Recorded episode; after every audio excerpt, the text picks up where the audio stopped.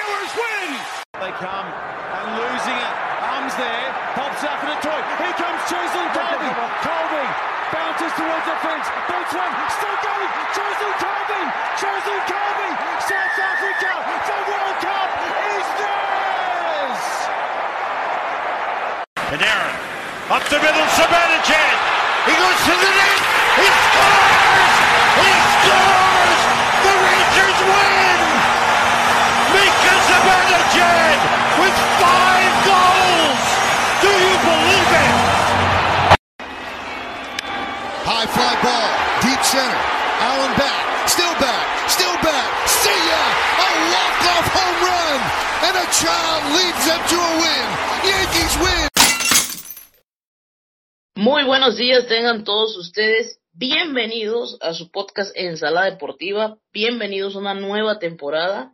Tenemos una nueva temporada en puerta. Estábamos un poco ausentes, pero hemos vuelto y estamos volviendo con las pilas recargadas. Eh, déjenme darle la bienvenida a un nuevo integrante que tenemos en el grupo de Ensalada Deportiva. Él es un venezolano, un venezolano que le gustan mucho los deportes y se llama Leonardo Lares. Bienvenido, Leonardo, ¿cómo estás? Muy bien, ¿y tú, Fátima, cómo estás? Gracias por la oportunidad. Eh, para mí es un placer estar aquí en el podcast de Ensalada Deportiva y bueno, a prepararnos para esta temporada de, muchos deportes. Así es, una nueva temporada, creo que va a ser la, oficialmente vamos a decir que va a ser la tercera de Ensalada Deportiva, porque ahí hemos ido subiendo podcast, pero ahorita sí queremos tener un seguimiento un poco más progresivo. Más tarde les voy a platicar cómo sería la cuestión de un cronograma un poco más exacto de podcast y videos para estar con todos ustedes y hablar lo que más nos gusta, lo que más nos gustan, que son los deportes. Eh, yo estoy muy bien, Leonardo, espero que tú también estés muy bien. Te doy oficialmente la bienvenida a tu casa Ensalada Deportiva. Aquí estamos creciendo poco a poco y ya sabes que el único requisito es amar a los deportes. Sí, sí, bueno, este, eh, para mí encantado de esta oportunidad y bueno, ¿qué tal si entramos en materia y comenzamos? Perfecto, perfecto. Mira, te voy a decir una cosa. Vamos a platicar rápidamente, lo vamos a platicar todos los temas que tenemos para hoy. Hoy traemos cinco temas. Vamos a platicar del US Open. Vamos a platicar de la Champions, la Champions que ayer la tuvimos, o ayer y lunes y martes tuvimos Champions League, perdón. Eh, vamos a platicar de la Fórmula 1, que tuvimos el Gran Premio de Monza el fin de semana pasado. Posteriormente vamos a hablar del béisbol, es inevitable no hablar del béisbol, ya estamos muy cerca de la, de la postemporada y vamos a finalizar con la semana 1, resultados de la semana 1 y lo que se puede venir en la semana 2 de la NFL. Yo creo que son, es un poquito de ensalada de muchos deportes y vamos a hablar un poquito de todo, ¿no? Sí. Venga, entonces, vamos a comenzar conmigo, vamos a comenzar con el US Open, quiero platicarles de unos cuantos temas. Yo quiero enfocarme en, primero en la semifinal de hombres, el duelo que tuvimos entre Alexander Zverev y Novak Djokovic, el número uno del mundo contra el número cuatro. Un enfrentamiento que para uh, Novak Djokovic, pues tenía un, un reciente recuerdo no muy este, agradable, ya que Alexander Zverev es quien le quitó la posibilidad de conseguir el Golden Slam. O sea, conseguir, ya había conseguido los primeros tres Grand Slam Novak Djokovic y estaba jugando los Juegos Olímpicos para conseguir la medalla de oro y seguir con este camino y de conseguir el Golden Slam. Alexander Zverev le quitó ese sueño y le ganó en esos Juegos Olímpicos, en las semifinales, eh, y lo dejó fuera de posibilidad. Entonces se venía después de unas cuantas semanas, casi un mes, nuevamente un encuentro entre estos dos jugadores y la sensación palpable en el mundo tenístico era que Alexander Zverev era el, el único o de los muy pocos jugadores que le podían competir al tú por tú a un Novak Djokovic que cada vez se ve más imparable. No nos decepcionaron, fue un partidazo, o sea, fue una cosa increíble, que se fue hasta lo máximo, hasta cinco sets, pero perdió la batalla el alemán ante el serbio en el último set. Eh, 6-4 resultó el primer set a favor de, de Zverev, 6-2 y 6-4 consecutivamente para Djokovic. 6-4 volvió a recuperar Zverev, pero se nos cayó en el último set en un 6-2. Fue un partidazo. Un partidazo en una final. Muchos lo veíamos como una final adelantada. Creo que no nos decepcionó. Tuvo uno de los mejores rallies que hemos visto en el tenis. Un rally de más de 54 golpes, más de 3 minutos y medio de duración. Fue un súper, un súper punto. Y no, no podía dejar de destacar eh, esta gran semifinal. Este fue el acceso a Djokovic a la final para encontrarse con el ruso Dani Medvedev, quien había eliminado a Augeras Liesmi, el canadiense, eh, posteriormente. Antes de irme a la final de hombres, vamos a hablar de la final eh, femenina, donde teníamos una cosa eh, impresionante. Dos chicas de 18 y 19 años respectivamente, una británica Emma Raducano con una canadiense que se llama Le, este Fernández, León Fernández.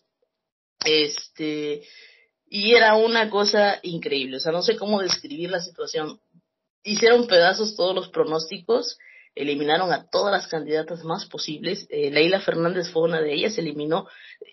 Te voy a platicar un poco el camino, cómo fue la cuestión rápidamente. Emma Raducano eh, desde las clasificaciones, o sea, porque uno, uno ya cuando es un tenista un poco más de nivel, pues ya entras directamente al cuadro, ¿no? Hay tenistas que no, hay tenistas que van desde las, desde las qualis, desde las clasificaciones. Emma Raducano pasó las clasificaciones, los tres partidos, y de ahí todo el cuadro de US Open, sin perder absolutamente ningún set. O sea, llegó a la final invicta, sin perder absolutamente ningún set, esta chica de 18 años británica.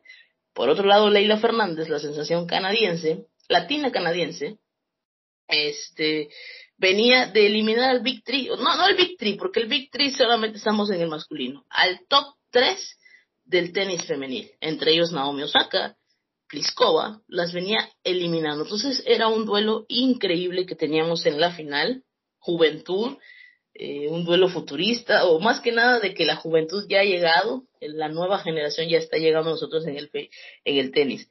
No nos decepcionó, muchos podíamos pensar que nos íbamos a, a ir a un máximo de tres sets, pero Emma Raducano está en un nivel increíble, increíble esta chica británica, en el cual mantuvo mantuvo su, su hegemonía de, de no perder absolutamente ningún set, ningún set y con un marcador de 6-4 en el primero y de 6-3 en el segundo se hizo del campeonato del US Open. Es la primera vez en la historia que una tenista, hombre o mujer, viene desde la clasificación, desde la clasificación eh, hasta una final y absolutamente ganando todos los sets. Estamos viendo historia historia por este lado y eh, mandamos una felicitación enorme a Emma Raducano porque aquí ganó el tenis. Emma Raducano y Leila Fernández nos ganaron, nos, nos regalaron una grandiosa final y el US Open fue maravilloso para cerrar el año en cuanto a los Grand Slams se refiere.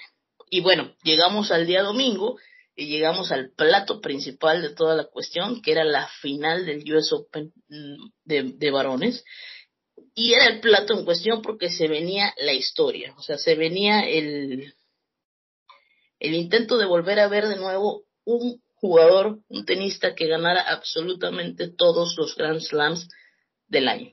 Novak Djokovic estaba a la puerta de poder lograrlo, ya había logrado el, el Roland Garros, ya había ganado el Australia Open, ya había ganado Wimbledon, le faltaba US Open para poder lograr ese Grand Slam y repetir la historia que muy pocos lo han hecho. Land Rover, uno de ellos, estaba presente en el Arthur Ashe para volver a ver esa historia. Enfrente tenía al ruso Dani Medvedev, quien el, actualmente es el número dos del mundo en el ranking mundial, a mucha distancia de Novak Djokovic, pero es el número dos del mundo. Se veía, sinceramente para muchos se veía un poco fácil y de trámite la cuestión, para otros sí veían este, sí veían este, ¿cómo se llama?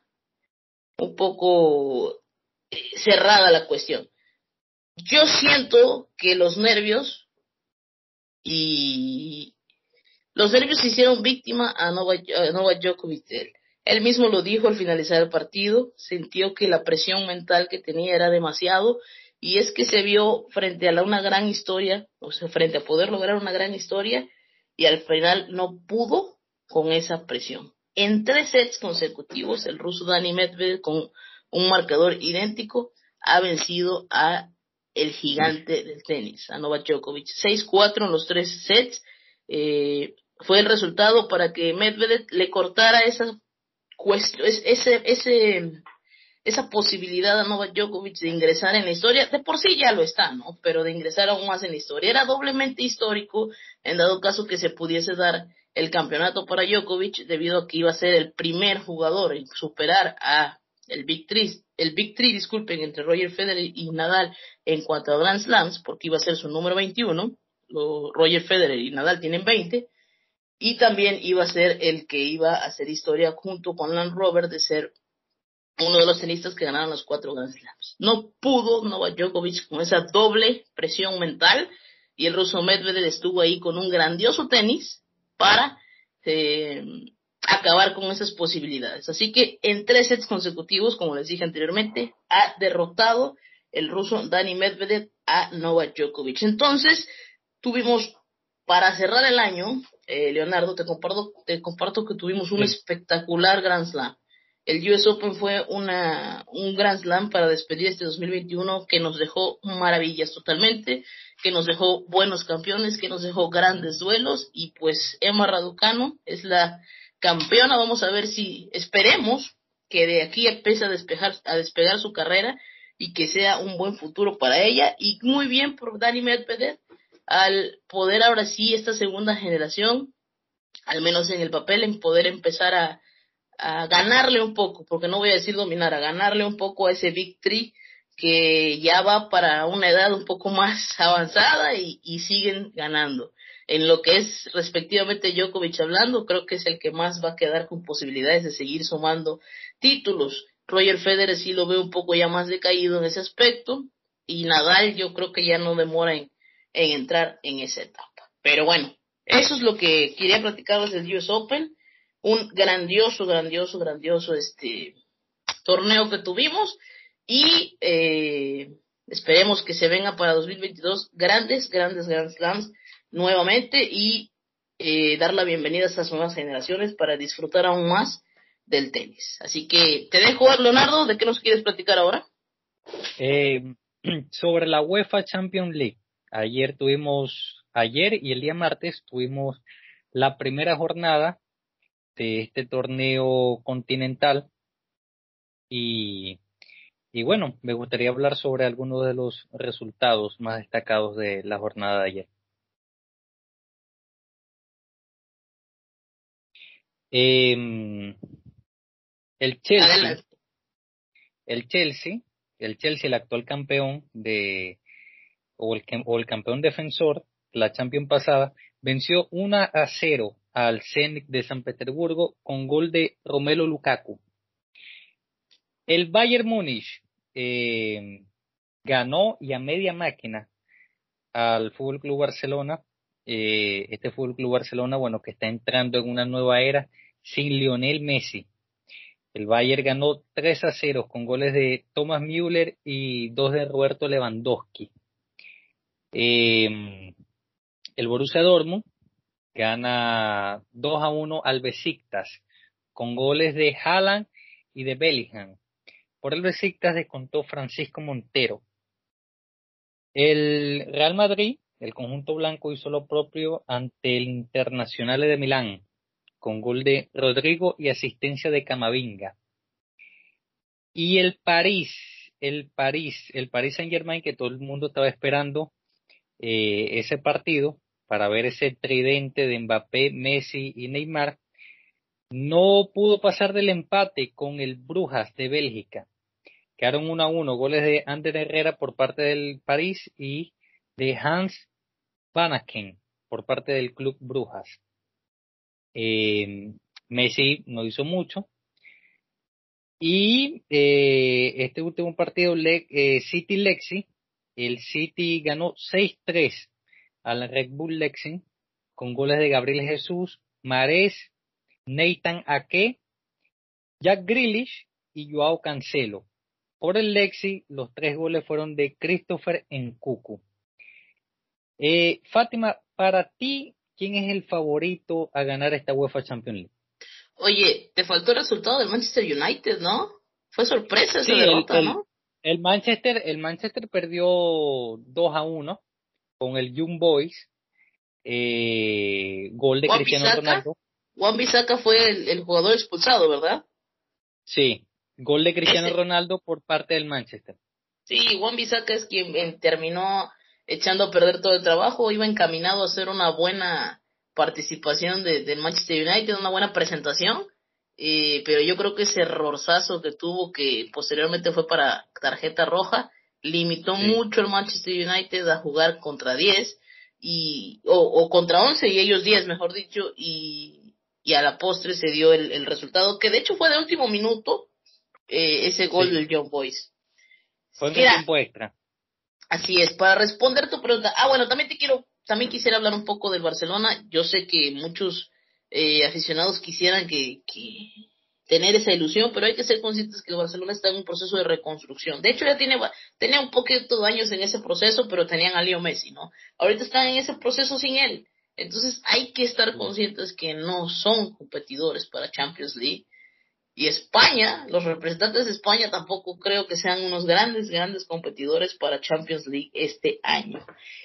Sobre el Paris Saint Germain, a ver, Leonardo, yo quisiera comentarte, o mi opinión, creo que es mucha la expectativa que al momento están queriendo tener con este tridente cuando ellos mismos no se saben acomodar. O sea, ellos todavía no llegan a ese punto donde sepan qué, cuál es el, eh, perfecto para jugar. Como que todos quieren la pelota, no, no, se ponen de acuerdo, no, no, hay, no hay coherencia, no hay coordinación. Y yo creo que en el momento que empiece a embonar ese equipo es cuando vamos a ver las tremendas goleadas que van a meter.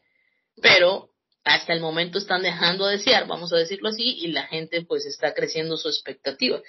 En términos de apuesta, ya me imagino a la gente queriendo, por ejemplo, el día de ayer, han de haber estado queriendo meter over de cuatro de cinco goles, cuando todavía estamos en, en ese proceso de, yo creo, ¿eh? es mi opinión, en ese proceso de que se tienen que empezar un poco a conocer eh, en lo que viene siendo el ritmo de juego. Sí, mira, yo te digo una cosa, este, el París es el, el, principal favorito a ganar esta Champions, pero no sé, o sea, no, no lo veo, yo no lo veo campeón. No sé si le vaya a pasar como a los Brooklyn, como le pasó en la NBA, estaban llenos de figuras y a la final se quedaron cortos con el campeonato.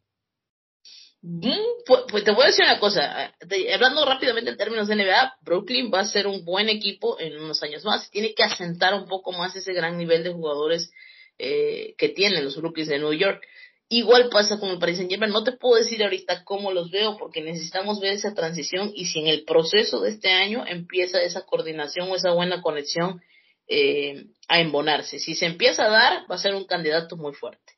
A mí en lo personal me gusta mucho el Inter de Milán, me gusta mucho y sé que no va a ser un gran nivel, pero es un histórico que está regresando a la Champions League, que es el Milan. Eh, me gustan mucho los equipos, lógicamente, ingleses, me siguen gustando. El Real Madrid es un equipo que nunca hay que descontar. Mira lo que sucedió ayer. Le ganaron por la mínima al Inter de Milán donde un Inter de Milán en el primer tiempo fácilmente pudo irse un 4 a 0, fácilmente, pero teniendo un grandioso, una grandiosa actuación, este, ¿me recuerdas el nombre del portero de, Madrid? Courtois, Thibaut Courtois. De, Courtois, de Courtois. Una grandiosa actuación de Courtois, la cual le impidió al Inter irse adelante, y en el segundo tiempo, al final, los últimos minutos, el Real Madrid dio el batacazo, o sea, nunca hay tampoco que descartar ese gigante como es el Real Madrid. Vamos a tener una Champions súper interesante, súper, como todos los años, ¿no? La Champions nunca decepciona y esta primera jornada, menos en el título personal, no me decepcionó. Sí. Bueno, entonces, eh, dime, dime, adelante. No, te, te iba a decir para que cambiemos de tema. Ah, bueno, perfecto. ¿Qué te parece si entramos rápidamente a la Fórmula 1? Vamos a platicar del último gran premio que tuvimos, que es el Gran Premio de Monza, en Italia, en el Templo de la Velocidad, donde desde el comienzo del fin de semana ya hubo polémica porque era una clasificación distinta. En el Gran Premio de Monza se hizo por segunda ocasión este año lo que es la carrera sprint para la clasificación. Ya saben, este nuevo formato que la Fórmula 1 está queriendo implementar, en donde nos eh, quitamos de las prácticas, las comunes prácticas libres que los viernes hay y la que hay el sábado, la última que hay el sábado, antes de la clasificación normal que venimos viendo y ahora lo que hacen es recortar todo y tener solamente una clasificación el viernes, posteriormente de una, disculpen, tener una, una práctica el viernes, no primer práctica, para posteriormente ese mismo viernes hacer una clasificación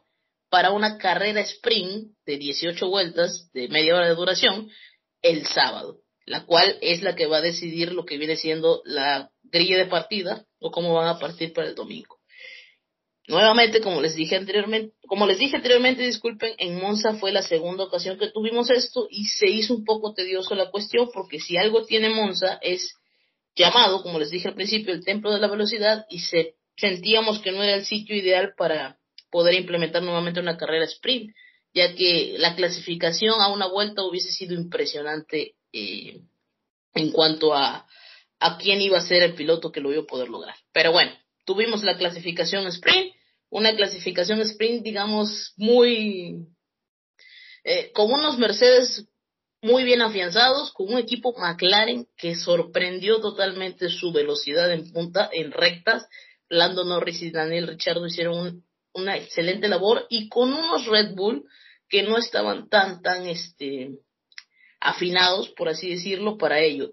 Checo Pérez sirvió como buen segundo piloto para eh, en las dos en las dos vueltas de clasificación en las dos vueltas finales sirvió como remolque o para darle eh, impulso a, a, su compañero Max Verstappen quien está luchando por el campeonato para poder lograr una mejor posición y así fue Max Verstappen logró en la clasificación si mal no recuerdo la segunda posición detrás de no disculpen la primera posición para la clasificación para la carrera sprint entonces fue un buen trabajo de parte de Checo Pérez, quien sí cayó más abajo, fue el noveno al final, a la hora de, salir en la carrera sprint.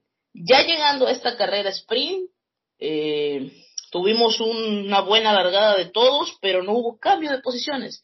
No tuvimos cambio de posiciones porque no fue eh, lo que esperaba, yo creo, la Fórmula 1 en cuanto a rebases. No hubo espectáculos, no hubo tanto, movimiento y la grilla de partida no terminó siendo tampoco tan diferente. Valtteri Bottas, quien había alargado primero, disculpen, él es el que largó primero para la, sprint, era el único que iba a tener que largar o salir desde la posición número 20 al domingo en carrera por haber cambiado de motor. Entonces era la única diferencia eh, en cuanto a los resultados de la carrera sprint. Se nos viene la carrera del día domingo, señores. Comenzamos con una carrera el día domingo con una grilla de partida teniendo en las primeras dos líneas a eh, Max Verstappen junto con Daniel Ricciardo del equipo McLaren, que les dije que fue un gran, gran equipo el fin de semana. Y en segunda línea teníamos a Lando Norris con Lewis Hamilton. Este, Lando Norris también del equipo McLaren. Hamilton de Mercedes. Checo estaba alargando en la cuarta, en la cuarta fila.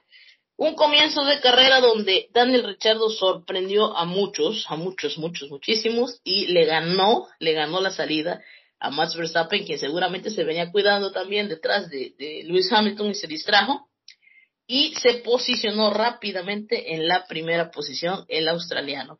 Una punta que jamás soltó, jamás soltó porque Max Verstappen se le complicaba un poco poder alcanzarlo, a su vez Hamilton no podía, con Lando Norris, el compañero de Daniel Ricciardo. y se nos venía una carrera interesantísima. Estábamos viendo estratégicamente una carrera interesante donde Valtteri Bottas, quien les dije que había alargado desde la última posición, ya venía como una flecha rebasando varios autos para poder posicionarse en las primeras posiciones. Checo Pérez, al igual que había alargado eh, octavo, estaba viendo la manera de eh, rebasar los autos. Bueno, se viene la hora de la parada de pits, las estrategias empiezan a entrar y resulta que tenemos en estas paradas de pits, el segundo encontronazo del año entre Lewis Hamilton y Max Verstappen. La segunda versión de ese golpe que se llevó Max Verstappen en, en Silverstone, ¿de acuerdo? En la curva rápida donde terminó en las, en las, en las barreras de protección. Ahora la situación fue al revés. En una chicana, en una curva, este, eh, de baja velocidad, se emparejan los autos de Max y de Lewis, no cede ninguno de los dos, porque esto no, esto es, cuestión de que hay que ver que no ceden ninguno de los dos, y termina el auto de Max eh, por encima del auto de Lewis Hamilton, ya que al entrar en las bananas, al entrar el Red Bull en contacto con las bananas, estos topes grandotes, eh, lo que hace el auto de, de, de Max es subirse a la carrocería del auto de Lewis Hamilton, salvando totalmente, o sea, literal, salvando la vida del piloto, salvando la vida de Lewis Hamilton, el halo. Esta implementación que se hizo hace unos años en los carros de Fórmula 1, eso es lo que termina salvando la vida de Lewis Hamilton porque el, neumático del Red Bull le pasa súper, súper, súper cerca de la cabeza al británico, pero el halo logra detener eh, la inercia de que este neumático caiga aún más abajo ahí en el cockpit, la, la, zona del copiloto.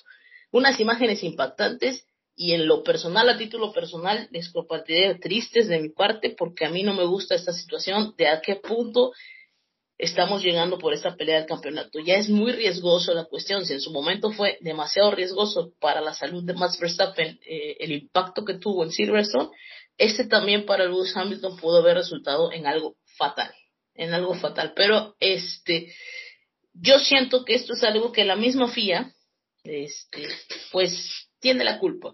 Porque desde el primer momento que hubo incidentes, cuando, lo repito, en Silverstone, en Silverstone más, este, Hamilton provoca, vamos a decir así, provoca que, que, que Max se vaya contra las barreras, siento que ahí la FIA tuvo que haber marcado un precedente y no lo hizo, no lo hizo. Ellos dijeron que, que ellos como institución no, no, este, no penalizaban el resultado del, del encontronazo, sino la acción. No sé cómo decirlo, o sea, ellos no, no, no miden o no te responsabilizan por las consecuencias, te responsabilizan por el contacto.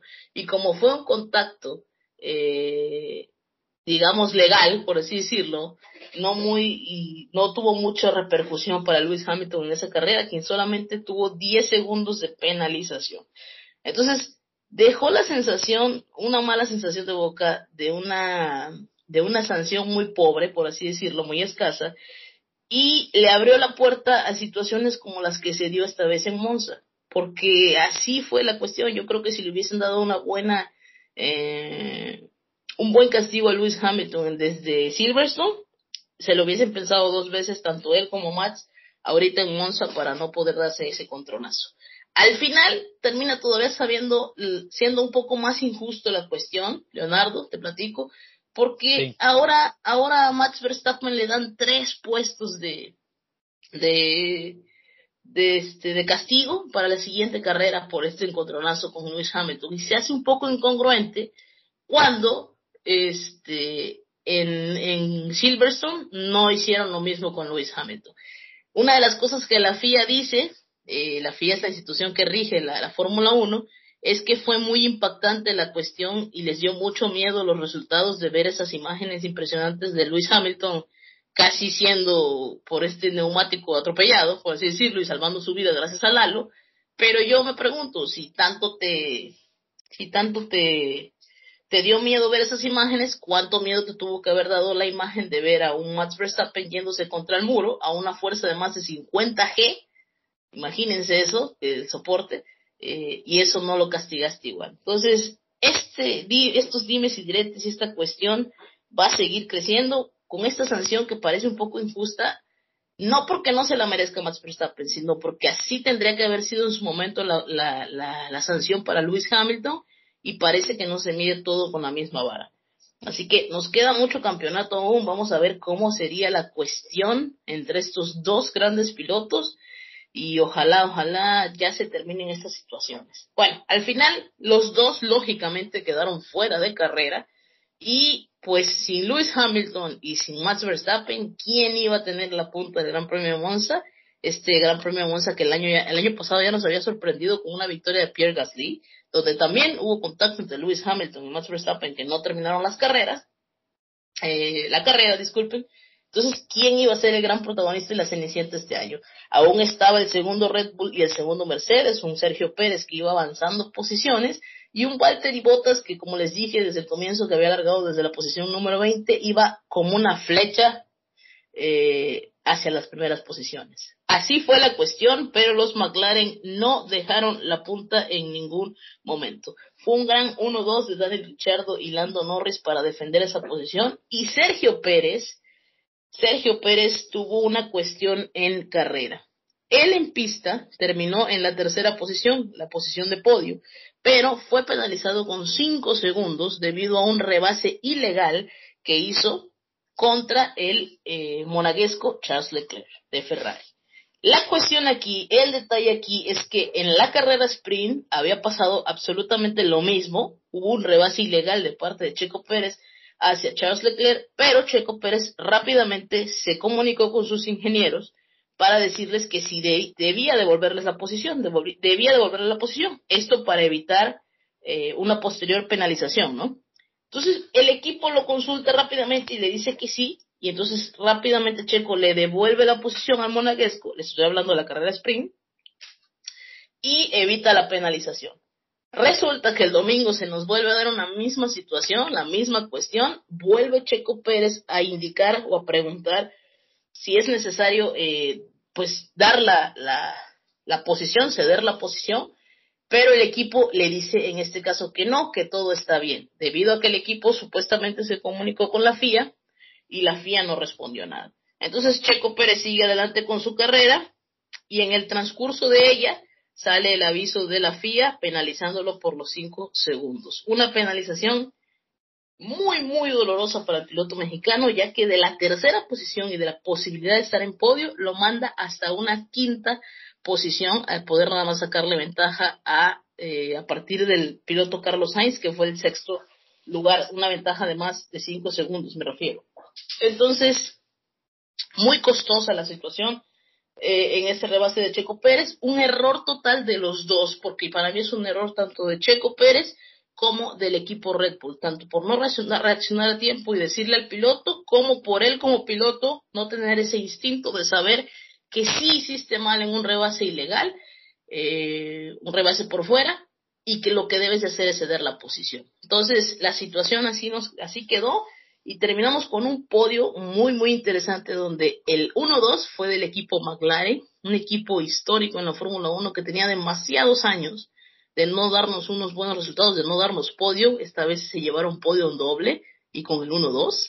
Eh, y un Valtteri Bottas que, pues, fue un carrerón para él. O sea, venir desde la, desde la vigésima posición y colocarte en el podio es un resultado muy, muy bueno para el nuevo piloto del próximo año de, de Alfa Romeo, ya en su último año con Mercedes. Entonces, las posiciones como les dije, quedaron así. Les voy a hablar rápido de las 10 posiciones. Daniel Richard y Lando Norris, primero y segundo lugar, junto con Valtteri Bottas, conformaron el, el podio. El cuarto lugar fue para el monaguesco, el del Casa, Charles Leclerc. Sergio Pérez termina siendo quinto, seguido de, de Carlos Sainz, el piloto español. Lance Stroll de los, del equipo de Aston Martin fue séptimo, una buena carrera de Lance Stroll. Fernando Alonso terminó octavo, nuevamente en puntos George Russell en la novena posición y Esteban Ocon para terminar el top ten. Fueron 26 puntotes que se llevó Daniel Ricciardo de la bolsa, fue un fin de semana perfecto, ya ven que esta carrera otorga 25 puntos y de paso él se llevó el punto de la vuelta rápida, este, así que fue una gran suma de puntos para el británico, historia vivimos este Gran Premio de Monza. Nuevamente nos volvió a regalar una fantástica carrera, un fantástico resultado. Muchas situaciones está que arde este campeonato y, y la cuestión está muy dura. Para finalizar, les voy a platicar que tenemos, esta semana no vamos a tener Fórmula 1. La Fórmula 1 regresa para la siguiente semana, del 24 al 26, con el Gran Premio de Rusia. Este gran premio donde recuerden va a tener tres puestos de, penalización Max Verstappen, muy aparte de que también él tiene que penalizar por el cambio de motor. Así que seguramente en esta carrera es donde lo vamos a ver cambiar de motor, debido a que pues ya tiene tres puestos de, de penalización que cumplir. Vamos a ver qué tan interesante va a estar la cuestión o va a seguir la cuestión del campeonato. Un campeonato que ahorita les voy a decir cómo, es, cómo vamos. Así que, Gran Premio de Rusia el siguiente, la siguiente carrera y es para la próxima semana. Vamos a hablar rápidamente ya para finalizar de los standings. El campeonato de pilotos lo tenemos con un Max Verstappen, Lewis Hamilton y Valtteri Bottas conformando los primeros tres lugares. Son 226.5 puntos los que tiene el holandés sobre 221.5 del británico Lewis Hamilton. Son cinco puntos de diferencia los que hay entre el piloto 1 y el piloto 2.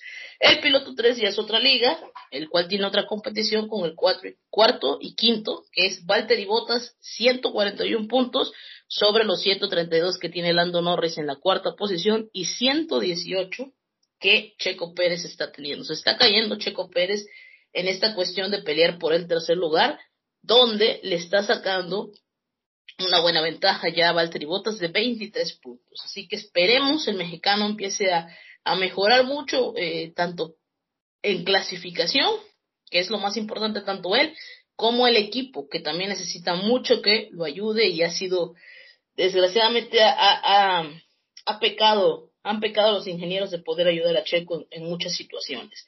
Eh, la sexta posición está para Charles Leclerc con 104 puntos, Carlos Sainz 97.5 puntos para la séptima posición, Daniel Richardo con una gran actuación, pero la verdad es la primera que tuvo en toda la temporada, escala hasta la octava posición con 83 puntos, seguido de 66 del francés Pierre Gasly y 50 puntos de Fernando Alonso para finalizar el top 10. En cuanto al campeonato de constructores, McLaren, McLaren sigue arriba con 362.5 unidades. Están sumando bien, están sumando los dos eh, pilotos. En esta ocasión no fue así, Lewis Hamilton quedó fuera, eh, pero le están sacando una buena ventaja a Red Bull, quien tiene 344.5 puntos. Son 18 puntos de ventaja lo que actualmente tiene Mercedes sobre Red Bull. También está muy cerrada la cuestión. Y ya en otra liga, Lógicamente, McLaren y Ferrari son los que se están compitiendo ese tercer lugar, con un McLaren que tiene 215 unidades sobre 201.5 de Ferrari, quien está a 13 puntos y medio de distancia. Alpine conforma el quinto lugar con 95 puntos, seguido de Alfa Tauri con 84. Aston Martin lo tenemos en séptimo lugar con 59 unidades. Williams, 22 puntos, muy bien por Williams, mucho gusto da ver a Williams ahora sí dejar de verlo en el fondo de la tabla con cero unidades y verlo con puntos. Grandes actuaciones que George Russell nos está dando, un Russell que vamos a tener el próximo año, les recuerdo, junto con Lewis Hamilton en Mercedes. Alfa Romeo, tres unidades, un gran nivel que está teniendo Giovinazzi, nos está regalando un buen nivel Antonio Giovinazzi, quien no quiere ceder su asiento y quiere que se le pueda asegurar un lugar el próximo año. Y para finalizar tenemos al equipo Haas, que no ha podido sumar absolutamente nada con un Schumacher que está en modo aprendizaje, eh, en modo agarrando experiencia, y un Nikita Mazepin que no, no se le ve. Es mucha la cuestión la que está teniendo Mazepin de problemas más que nada, y aún así no, no está rindiendo igual. Entonces, Así quedamos, nada más para finalizar les voy a platicar rápidamente que ya se nos acaban las carreras. Tenemos, esta semana les dije que no tenemos Rusia, no tenemos, disculpen, y la próxima semana Rusia, y de ahí vamos a tener seis carreras más, siete, porque está una por confirmar. Ya casi viene México, después de Rusia tenemos Turquía, y de ahí nos vamos a América, nos venimos para acá, para América, para tener el Gran Premio de Estados Unidos, de México y de Brasil posteriormente. Ya estamos cerca del final de esta temporada, cada vez está más interesante, cada vez más buena, pero las tensiones crecen y pueden crecer mucho lo que vienen siendo los incidentes de carrera. Así que vamos a ver cómo sigue la cuestión entre Lewis Hamilton y Max Verstappen. Esperemos ya no haya tantos encontronazos, pero esperemos a su vez que sea una linda batalla por ese campeonato, tanto de pilotos como de constructores. Eh, entonces, como te dije, eh, Leonardo fue un interesante fin de semana en Fórmula 1. Yo sé que a ti no te agrada tanto y es de respetar, pero está siendo un grandioso, grandioso, grandioso fin de semana, perdón, grandioso campeonato el que estamos teniendo en este 2021. Así que vámonos al siguiente tema, dinos de qué vamos a hablar ahora. Muy bien, eh, vamos a hablar sobre las grandes ligas, la Major League Baseball que está que arde.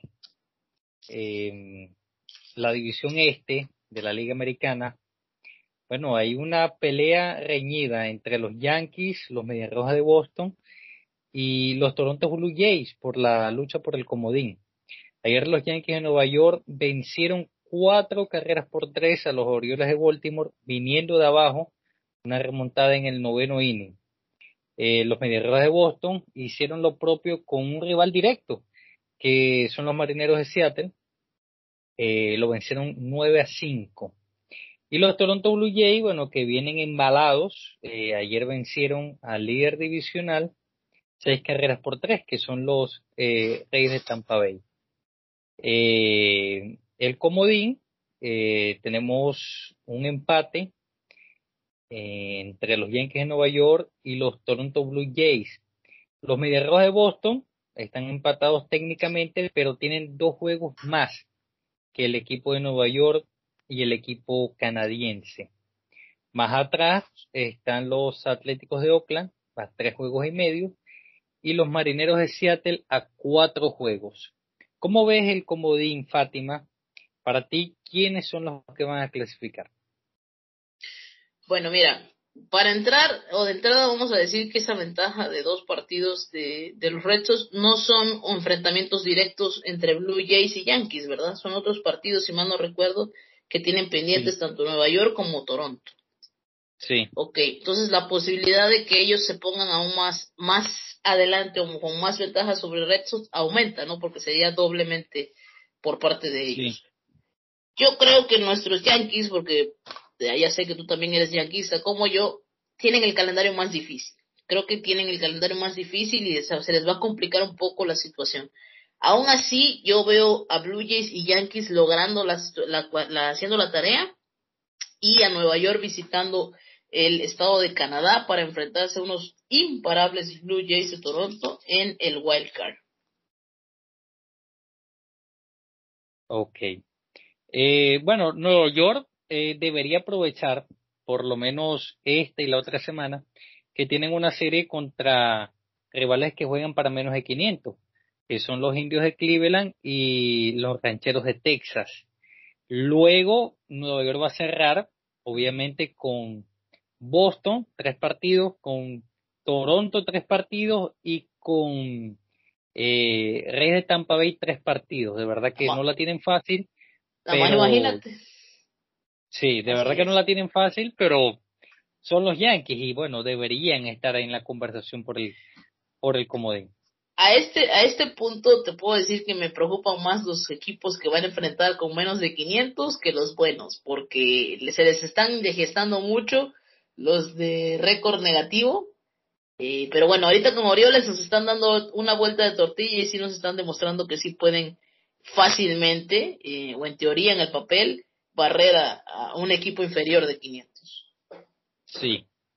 Eh, bueno, pasamos al comodín de la Liga Nacional.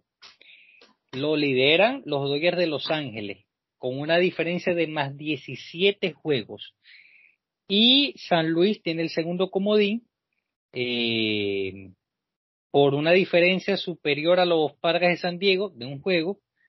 Eh, Cincinnati, increíble lo de Cincinnati, cuatro derrotas consecutivas, pero aún así se mantienen en pelea y están a un juego y medio del segundo puesto del comodín. Filadelfia está a tres partidos y los Mex de Nueva York se le acaba el tiempo, están a cinco juegos de diferencia por debajo del segundo wild card de la Liga Nacional. Es importante destacar que Dodger tiene 17 juegos de ventaja pero que a la final eso no sirve de nada, porque si ellos no llegan a ganar la división, todo se va a definir en un solo partido, con, en este caso sería San Luis.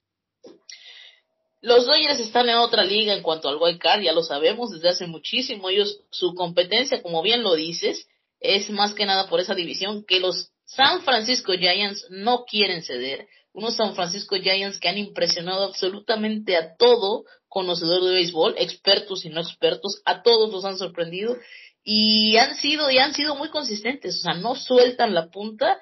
Hace aproximadamente una semana o dos semanas, creo, eh, Dodgers pudo retomar la punta, no sé si recuerdas, hubo bombos y platillos en redes sociales, grandes este, publicaciones, hemos recuperado la punta, al siguiente día se las quitó nuevamente San Francisco y duró muy poco esa celebración les duró muy poco, creo que el transcurso de la noche, porque ya era madrugada, así que les menos de un día les duró la celebración y los Giants no sueltan la batuta. En lo personal no creo que la suelten, este, pero déjame decirte que a mi punto particular, no sé si tú lo compartas, eh, Leonardo, un Dodgers Cardinals me gusta mucho más a, al momento que un Dodgers Padres, porque estos padres de San Diego se nos cayeron y se nos cayeron muy feo. Mira, eh, yo estaba viendo el standing y la diferencia entre Dodgers y los gigantes de San Francisco es eh, abismal. Dodgers está a 19 juegos y medio por debajo de los gigantes de San Francisco.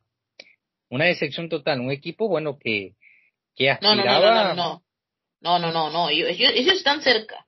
En lo que viene siendo divisionalmente están solamente a un juego y medio de distancia. No, eh, perdón, los padres de San Diego, perdón. Ah, correcto, sí, sí, ya me habías asustado, dije, ¿en dónde estamos? No, perdón, perdón, los padres, perdón, los padres de San Diego están a 19 juegos y medio por debajo de los gigantes de San Francisco. Una diferencia abismal. Es más, se esperaba que San Diego no solamente clasificara a los playoffs, sino que se quedara o pelearan la división con los Dodgers de Los Ángeles. De verdad que eh, excelente trabajo lo que ha hecho San Francisco y excelente trabajo lo que han hecho los Reyes de Tampa Bay, con la nómina más, más baja de todas las grandes ligas, eh, 71 millones de dólares, y mira, ya tienen 90 juegos ganados, y le sacan 8 juegos de diferencia a los grandes Yankees de Nueva York, en su división, en el este de la americana. Lo que sí te quiero decir es que este año en particular yo soy muy, yo soy muy dado de, de que la americana es la mejor división en cuanto a, a nivel, eh, lo que viene siendo postemporada, siempre para mí el, el, equipo de la americana tiende a ser más favorito.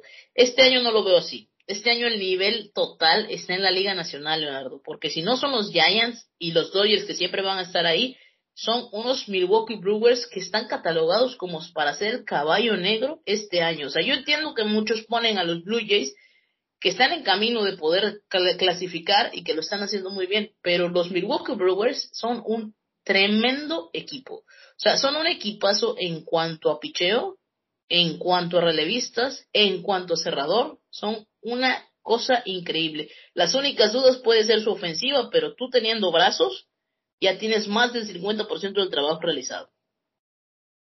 Sí, este, el equipo de los cerveceros de Milwaukee es un equipo que no se habla mucho, pero que hay que tenerle mucho miedo, mucho cuidado. Sí, va, a ser muy, muy interesante. Mira, en, al día de hoy, si termina la temporada, un Dodgers Cardenales para el Wild Card de la Nacional y un Blue Jays contra Yankees es un platillo exquisito para comenzar la postemporada. Ya gusta más ¿Sí? ¿Te gusta más Blue Jays Yankees o Yankees Boston? Mira, como aficionada, yo quisiera que fuera, o sea, como aficionada al béisbol, en cuanto a espectáculo y nivel de juego y todo, me gusta un Blue Jays Yankees. Y para ser realistas y para tener más posibilidades, me gusta más un Yankees Red Sox, porque yo veo más posibilidades en un Yankees Red Sox que en un Blue Jays Yankees al día de hoy. No sé tú qué opines. Mira, yo te digo una cosa, este Toronto es un equipo que si se mete en los playoffs, cuidado, cuidado porque, mira, eh, tienen tres buenos lanzadores, Robbie Ray, que está peleando el Seiyón, eh, Ryu y José Ríos. Y aparte, la ofensiva es un carreleña, con quizás el mejor bateador de, de la Liga Americana, que es eh, Vladimir Guerrero Jr., con Marco Simien. Eh, o sea, de verdad que... Con un George Springer que, que ha estado lesionado y no, pero cuando llega cumple. Sí, responde. O sea, hay que tenerle mucho cuidado a este equipo de los Azules de Toronto. ¿Sabes qué pasa? ¿Sabes qué pasa, Leonardo? Que los Blue Jays de Toronto son un equipo que ya tenía una transición y ya maduró. O sea, a lo mejor maduró un año o dos años, un año antes, vamos a decir, un año antes, porque tiene una transición de varios años donde decíamos, cuidado con los Blue Jays, cuidado con los Blue Jays, y ya los Blue Jays han, han explotado. O sea, tienen juventud total, Bo Bichet, Vladi Guerrero, o sea, tienen mucho talento y tienen a futuro muy, muy buena proyección para ser un equipo muy importante en el este de la americana. Va a ser un dolor de cabeza muy grande para, en este caso, los Yankees, ahora los Blue Jays o a partir de ahora los Blue Jays de Toronto. Pero la verdad yo me sigo quedando con el nivel de juego de la Nacional, exceptuando al, al a la división donde tenemos a donde tenemos de líder a, este a los, Atlanta, Bravos de Atlanta, el este, o sea, quitando el este de la Nacional, lo que viene siendo la central y el oeste, mis respetos. Vamos a tener unos playoffs muy interesantes, ya casi estamos en la recta final. Esta pelea entre Blue Jays, Yankees y Red Sox cada vez está más interesante. Creo que Atléticos y Marineros se han quedado un poco atrás de ella, pero bueno, vamos a ver al final de temporada qué nos depara. Aquí vamos a estar de todas maneras para platicar de ello. ¿Qué más nos tienes para platicar de MLB? Eh, lo que hizo Salvador Pérez, que ayer conectó su cuadrangular número 44 de la temporada y se convierte en el receptor latino con más honrones en, en una temporada con 44 y se coloca a uno de empatar el récord de Johnny Bench y a dos, bueno, de superarlo. Además llegó a 110 remolcadas. Se convierte en líder remolcador de la Liga Americana y es eh, segundo en jonrones empatado con Shohei Otani. Un Shohei, un Shohei Otani que, que como que vino a la baja, ¿no? Ya le quitaron esa primera posición en cuanto a jonrones, que más adelante vas a platicar de ello. Y, y la verdad, Salvador Pérez está haciendo una temporada inmensa. Está cargándose al hombro unos Royals de Kansas City que comenzaron muy bien. Eh, y lógicamente por el tipo de, de, el tipo de jugadores que tiene, o sea, la calidad de jugadores no iba a poder rendir absolutamente toda la temporada, pero lo han hecho lo mejor posible, siendo Salvador Pérez sin duda alguna la estrella de ese equipo.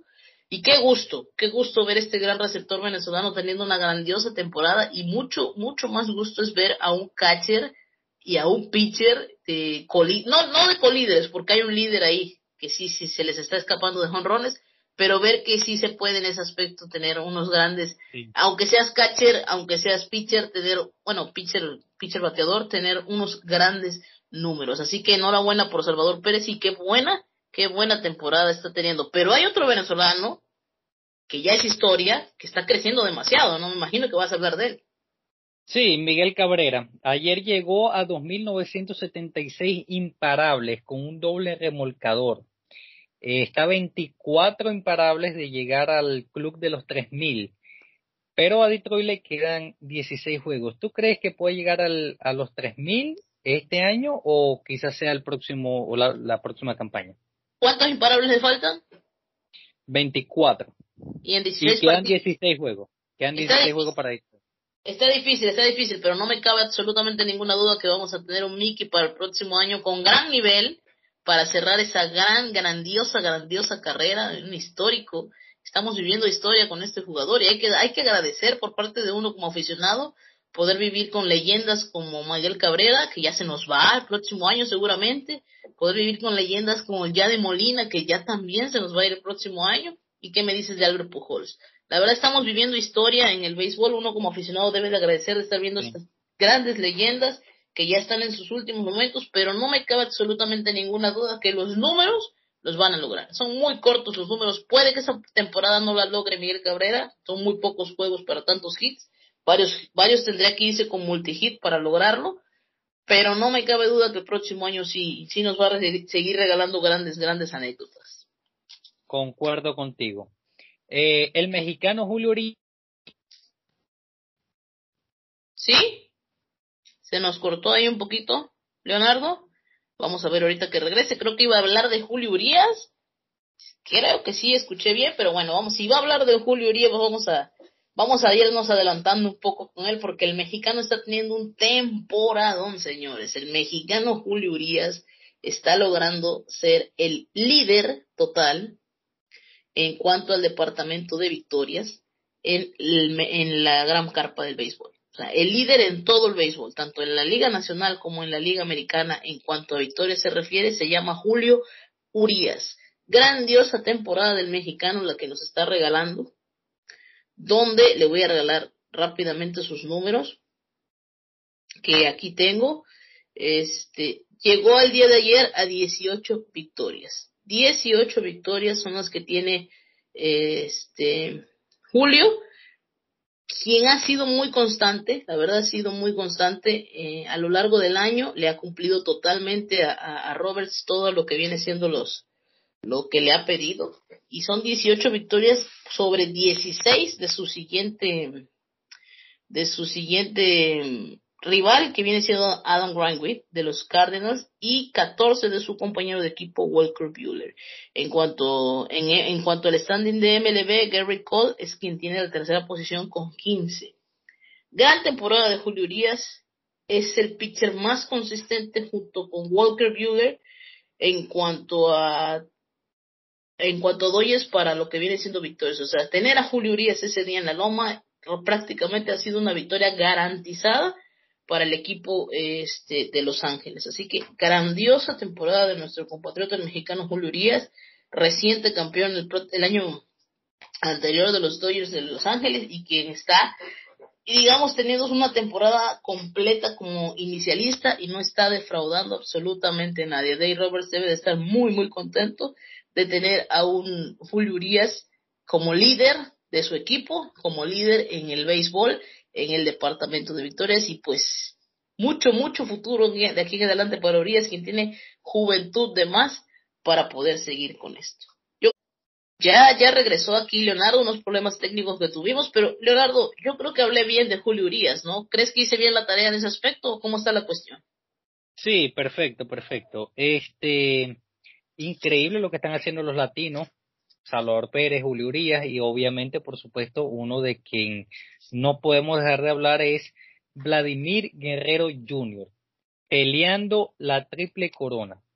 Guerrero Jr. es líder en averaje de la Liga Americana con 317 de promedio.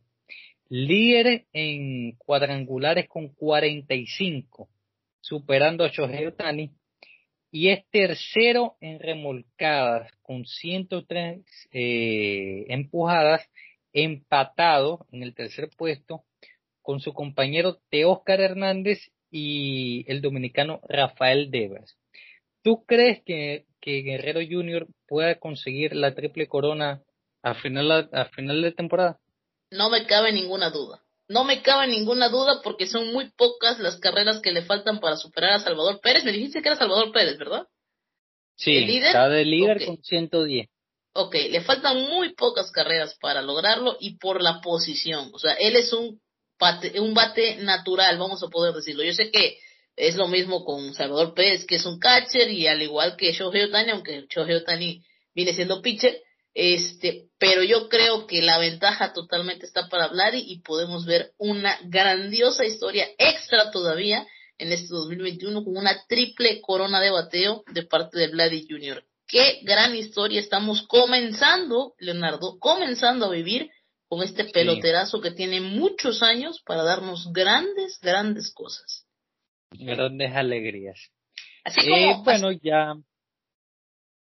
Sí, sí, adelante. Iba a decir yo que, que, así como se están yendo leyendas, están naciendo otras y tenemos que ver esas, tenemos que ver esos intermitentes donde se está viendo quiénes son los que van a ser leyenda porque tienen muchísimo futuro adelante y el Vladdy Jr. es uno de esos jugadores.